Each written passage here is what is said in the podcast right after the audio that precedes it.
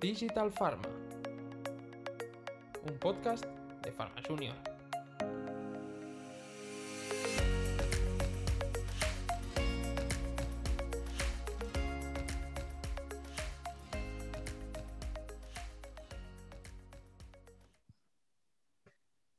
Hola, muy buenas. Eh, mi nombre es Albert Tiranzo y estamos eh, un día más con un episodio de Digital Pharma. Como siempre, estamos con mi compañera Adriana. Hola, Adriana. Hola, Albert. Y hoy, supliendo a Ingrid, que por motivos personales no puede estar, eh, está aquí con nosotros Pablo. ¿Qué tal, Pablo? ¿Cómo estamos? Pues encantado de estar acompañándoos y, bueno, pues disfrutando de este podcast. Muy bien. Así que bueno, empecemos. Vamos a introducir al invitado que tenemos hoy. Eh, no es nada más ni nada menos que Guillermo Castillo. Hola Guillermo, ¿qué tal?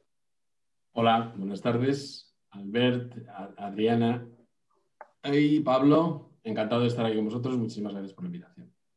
Faltaría más Guillermo. Guillermo eh, hoy en día es el vicepresidente de Market Access Global. Anteriormente pues había sido director general de Ipsen eh, Iberia y también eh, vicepresidente de franchise de neurociencias. Así que bueno, con mucha experiencia tanto en el sector de franquicia nacional como en el sector internacional, eh, en, altos, en altos mandos, ¿no, Guillermo?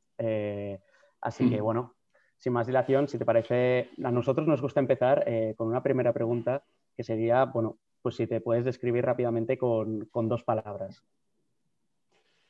Em, sí, yo creo que soy atrevido eh, como extremo de lo curioso y soy apasionado como lo extremo de lo, del optimismo. Entonces, atrevido y apasionado. Diría que no nos habían dicho estos dos adjetivos anteriormente, así que siempre, siempre es bueno recibir unos adjetivos y, nos los apuntamos. Así que bueno, sin más dilación. Atrevido, sí, si te parece, atrevido, si no os importa, Atrevido muchas veces tiene puede tener una connotación negativa. Ser atrevido realmente es, tomar riesgos y, analizar riesgos, pero al final hay que, siempre hay que arriesgar en todo. Cuando inicias algo, cuando te, tienes un puesto, por primera vez y bueno, la curiosidad en el extremo te hace ser atrevido. Ahí, ahí, sí que cuando, has desarrollado un poco más el, el, concepto, el tema de ser curioso, ¿no? Eh, pues la verdad que todo el mundo, o casi todo el mundo que ha pasado por aquí, lo, ha dicho como, algo muy importante, ¿no? Así que nos lo anotamos y, sin más dilación, pues doy paso a Adriana para, que empiece a, preguntar. Genial, gracias Albert. Encantada de, tenerte aquí, Guillermo. Empezamos con la primera pregunta y para, sobre todo, que los espectadores que nos están escuchando te conozcan un poquito más. ¿Podrías contarnos brevemente tu experiencia en el sector farmacéutico? por supuesto, mira. Yo hice farmacia, em, después eh, estuve unos años en la universidad, porque bueno, me, gustaba mucho la investigación y la docencia, creía que era en aquel momento que, estaba, había nacido para eso y de hecho siempre me ha llamado mucho la atención. Y bueno, empecé en, un departamento de farmacología, a hacer la tesis, estuve ahí cuatro años y después en farma empecé en investigación clínica vi un anuncio en un periódico, estando en el laboratorio, un anuncio en un periódico, se buscaban monitores de ensayos clínicos, no tenía ni idea. En, aquello, en aquel momento ahora sabéis mucho de ensayos clínicos y hacéis eh, y hacéis, pero en aquel momento ensayos clínicos yo creo que lo había dado en quinto en una asignatura, pero así de pasada, ¿no? Y entonces, bueno, me, presenté, empecé como monitor, eh, estuve varios años como monitor, primero en ensayos clínicos, luego project manager, luego fui teniendo otros puestos de responsabilidad en CREOs, hasta que, bueno, una de las compañías con las que trabajábamos, que era Grunenthal, quería montar la unidad de investigación clínica en España. No tenían nada, el departamento médico no tenía investigación clínica y me cogieron a mí para, liderar el departamento, para, para crearlo y, empezar a hacer ensayos clínicos en España. De ahí, estando en investigación clínica, surgió un programa de liderazgo dentro de la compañía Nipsen tuve la oportunidad de hacer algo que para mí me marcó, marcó mi la decisión de qué quería hacer en el futuro. Eh, manteniendo mi responsable como director de investigación, eh, estuve varios meses trabajando como, como sales rep, como delegado de Vista América, y, yo creo que ha sido lo más difícil que he hecho en mi vida. Em, entonces, bueno, de, ahí pasé a, um, liderar un, un, proyecto que fue muy interesante dentro de Grunenthal, que era crear el departamento de Market Access, eh, un nuevo concepto de departamento de Market. Existía Market Access de una manera muy tradicional de Public Affairs y mm, con el objetivo de preparar la compañía para el lanzamiento de dos productos en, en, dolor. Eh, entonces, bueno, fue, fue toda una apuesta porque lo que hicimos fue crear un departamento que era Health Access, acceso a la salud, que le llamamos, que tenía yo era responsable del departamento médico, Market Access, farmacoeconomía y comunicación. Estuve ahí durante, me acuerdo si fueron dos años, dos años pico, hasta la preparación del lanzamiento, luego pasé a ser director general de, de Grunenthal, que fue el primer, la primera vez que tuve la sensación de, de, de vértigo absoluta.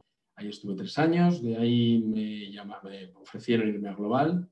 Segunda situación de vértigo, porque es un cambio radical. De ser director general en España, entonces en, Madrid, en Grunenthal, que te conoce todo el mundo, que eres el director general, pasas a global, a un puesto de senior vice president, pero que estás, estás en una organización tremenda, global. Em, y ahí tenía también un departamento de nueva creación, que era el departamento de Commercial Access. Se, queríamos unir a nivel global, con responsabilidad de, Europa y Australia, eh, toda la parte de acceso de los productos que ya teníamos, pero también la parte estratégica de acceso de nuevos productos o en investigación o de external innovation, de, de, de business development. Y ahí el departamento creció, al final tuve también la responsabilidad de marketing estratégico, y estuve hasta que en 2016 mi siguiente paso era Latinoamérica, porque me ofrecieron una, dentro de la compañía una posición allí, pero justamente en ese momento surgió la posibilidad de volver a España, porque me fui a Alemania a vivir con mi familia. Surgió la oportunidad de volver a España, volví a España como director general de Ibsen, con, con el objetivo de, de asegurar el crecimiento del portfolio que había, pero preparar la compañía para el lanzamiento de nuevos productos en oncología. Y bueno, ahí tuve la ocasión de conocer a Albert, de trabajar con Albert. Y, bueno, también fue una época muy ah, de mucho cambio porque bueno, era una unidad de oncología, manteniendo em, la, compañía y el portfolio actual y manteniendo el crecimiento.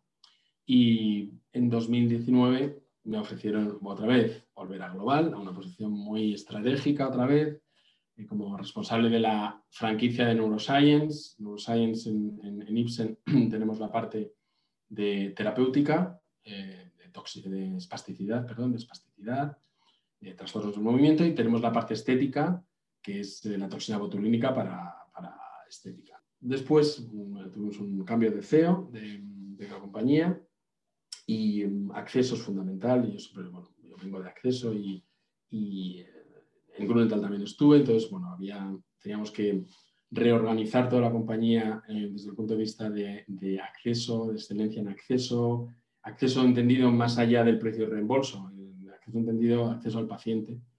Eh, y bueno, pues eh, ahí estoy, ahora es una posición internacional y, bueno, pues levantándome a veces a las 5 de la mañana y acostándome en videoconferencias a las 10, o sea, terminando a las 10 de la noche, con un extremo a otro wow, menuda experiencia. Yo, yo me quedo sobre todo con la visión que tienes de cómo funciona el sector farmacéutico, ¿no? Pasando desde posiciones de investigación, departamento médico, a posiciones comerciales, desde acceso a general manager, posiciones nacionales y, globales, ¿no? Que debes tener una visión espectacular y de todos los procesos en tu end, ¿no? Entonces, ahora para romper un poco el hielo, para sacarte un poco de tu zona de confort, durante todos estos años, ¿tienes alguna experiencia que nos puedas compartir que fuera un tierra, trágame? Hay muchas, hay muchas, supongo que todos tenemos y todos tenéis vosotros también. Pero quizás la, la, que me viene siempre a la cabeza y cuento, que si la cuento a mis hijos ya me he empezado, es mm, cuando estaba en investigación clínica teníamos que presentar había una reunión en Dubrovnik, teníamos que ir allí, era el mes de junio, y presentábamos al día siguiente y yo empezaba a presentar, empezaba a presentar España y además yo hacía el opening de la reunión porque habíamos sido el país que más había reclutado pacientes. Entonces venían no solo la, gente de investigación clínica y los senior líderes de investigación, también venía todo el equipo de dirección de la compañía, los executive eh, vice presidents de la compañía, o sea, el board de la compañía. Y eran Dubrovnik. Yo siempre en mi vida mm, he viajado, cuando viajo de, trabajo, viajo con business casual. O sea, trabajo con un pantalón vaquero, un chino y una camisa. nunca, voy, nunca voy así más, más informal. Pero esa vez decidí ir por el avión, como en el día anterior, y era verano, en Bermudas y un polo y unas, y unas bombas. Entonces, cuando llego a Dubrovnik me pierden el equipaje.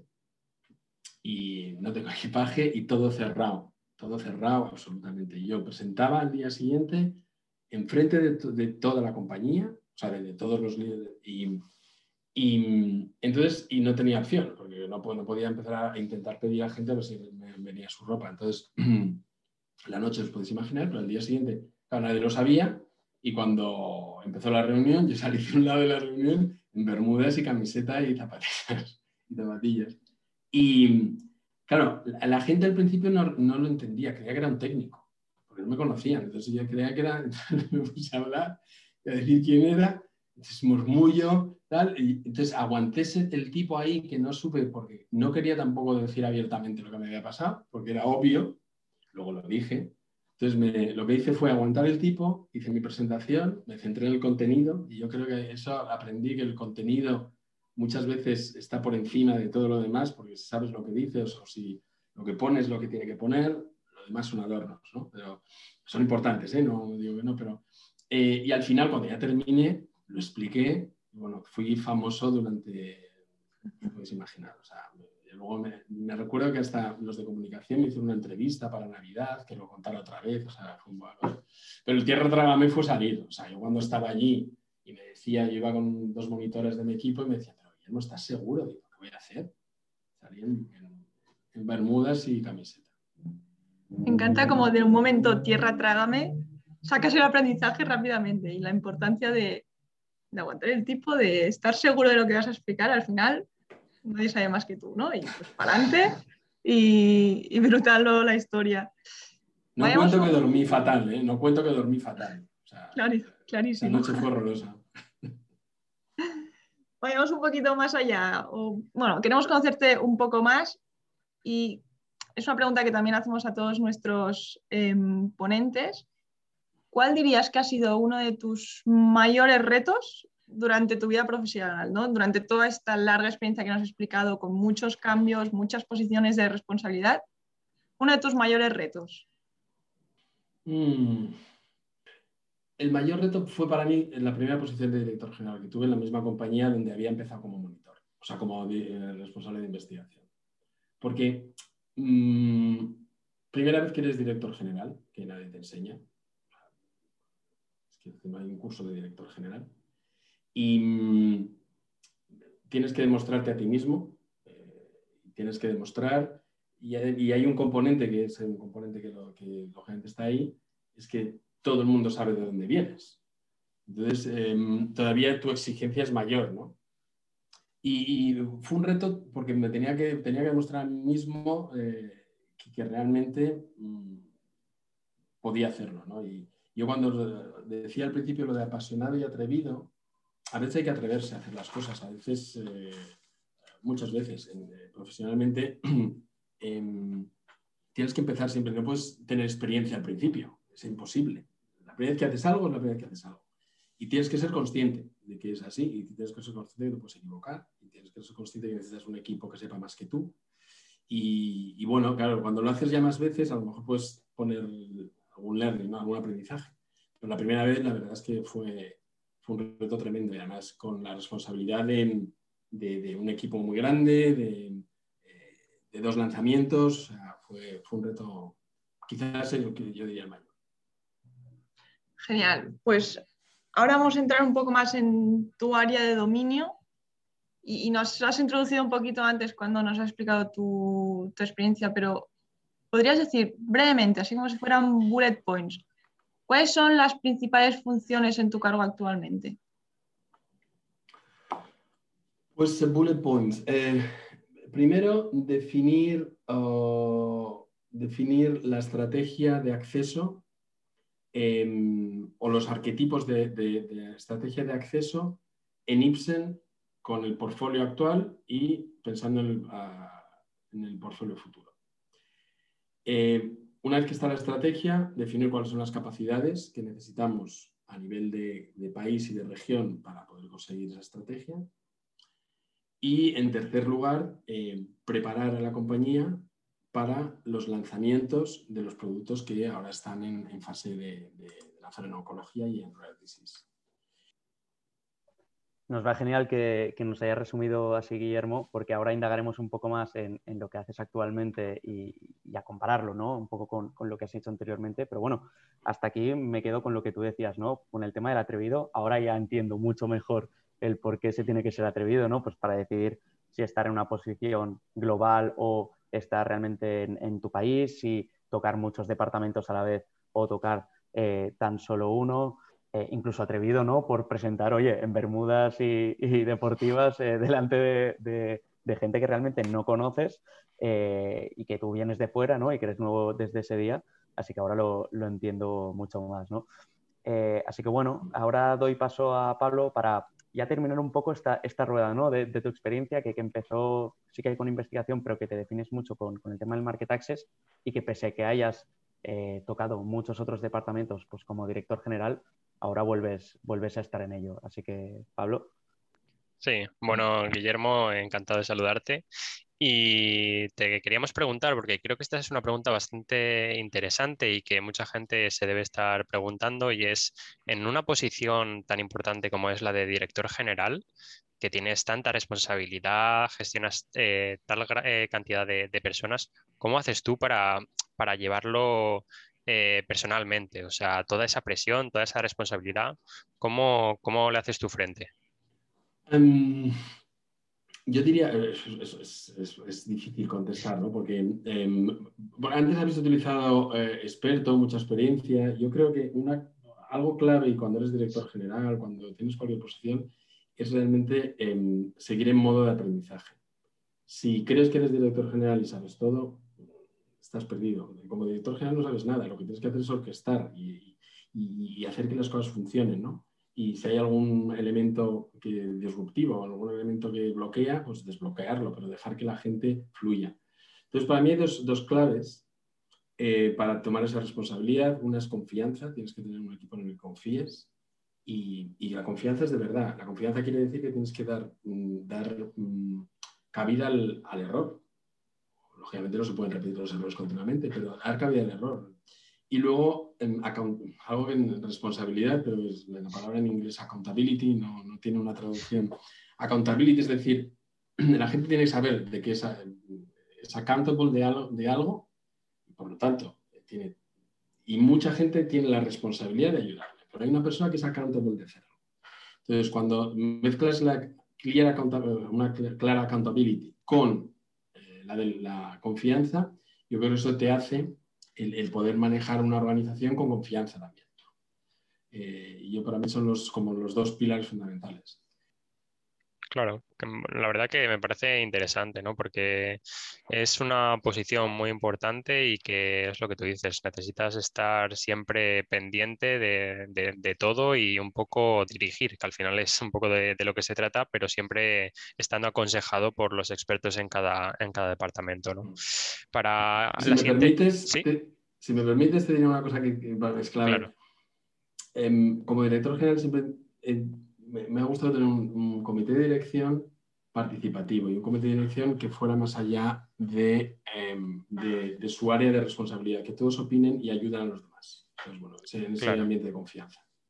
Genial. Pues bueno, para, terminar, creo que siempre tenemos esta pregunta y que pues alguien como tú con tanta experiencia y tanta trayectoria seguro que, nos da algún tip que, que, es interesante y es ¿qué consejo le darías a tu yo de hace unos años que está entrando en este sector farma, que está aplicando para ese, para ese puesto de monitor de ensayos, ¿no? qué, consejo le darías? Oh, ¿Qué consejo? atrévete. Atrévete. No tengas miedo. Quiere decir, ponerse, eh, nos muchas veces nos ponemos barreras sin querer y hay barreras incluso que están establecidas. Hay una barrera que, que dicen, Si empiezas en ventas, acabas en ventas. ¿Por qué? Si empiezas en médico, no sé qué, es muy difícil cambiar, no sé qué. Si empiezas en, investigación, es porque yo creo hay que atreverse y hay que, por supuesto, también se tiene todo el derecho a uno donde está su carrera empieza en ventas y termina en ventas, muy bien. Pero que, que, no sea porque tú te impones eh, barreras o, pues, hay barreras impuestas y tú te las crees. Yo creo que el consejo que, que me daría a mismo es, venga, atrévete. Y, quizás hay cosas que me debería haber atrevido más, ¿eh? pero, pero es... Em, cuando uno se prepara y está en, en, en, capacidad, o sea, en disposición de aprender, hay que tirar por delante. Cuando uno acaba una carrera como la que habéis hecho, cuando uno ha hecho un máster como la que habéis hecho, cuando uno hace una iniciativa como la que habéis hecho ahora con Pharma Junior, podéis hacer lo que queráis. Entonces, yo, yo creo que eso es el que, eh, lo que hay que transmitir a la gente, que, y hay que tener gente que quiera hacer cosas. Pues sí, Guillermo, la verdad que eh, sí que es cierto que ahora nos has dejado conocer una parte tuya, que es el Guillermo como director general, ¿no? Con este accountability y esta, accountability y esta confianza eh, que nos has dicho que son los dos pilares.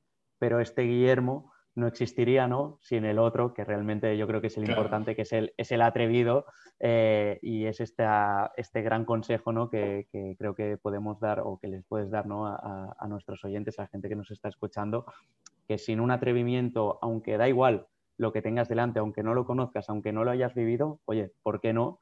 Que si te lo han propuesto, seguro que alguien ha pensado ¿no? que, que tú eres el, el, idóneo para, para ese puesto. Así que muchas gracias, Guillermo, eh, por darnos la oportunidad de, tenerte aquí.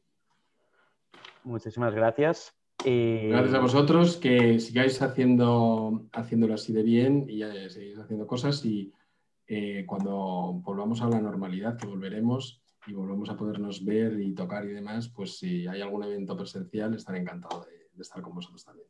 Perfecto. ¿Vale? Mil gracias, Guillermo. Gracias, Guillermo. Muchas gracias. gracias.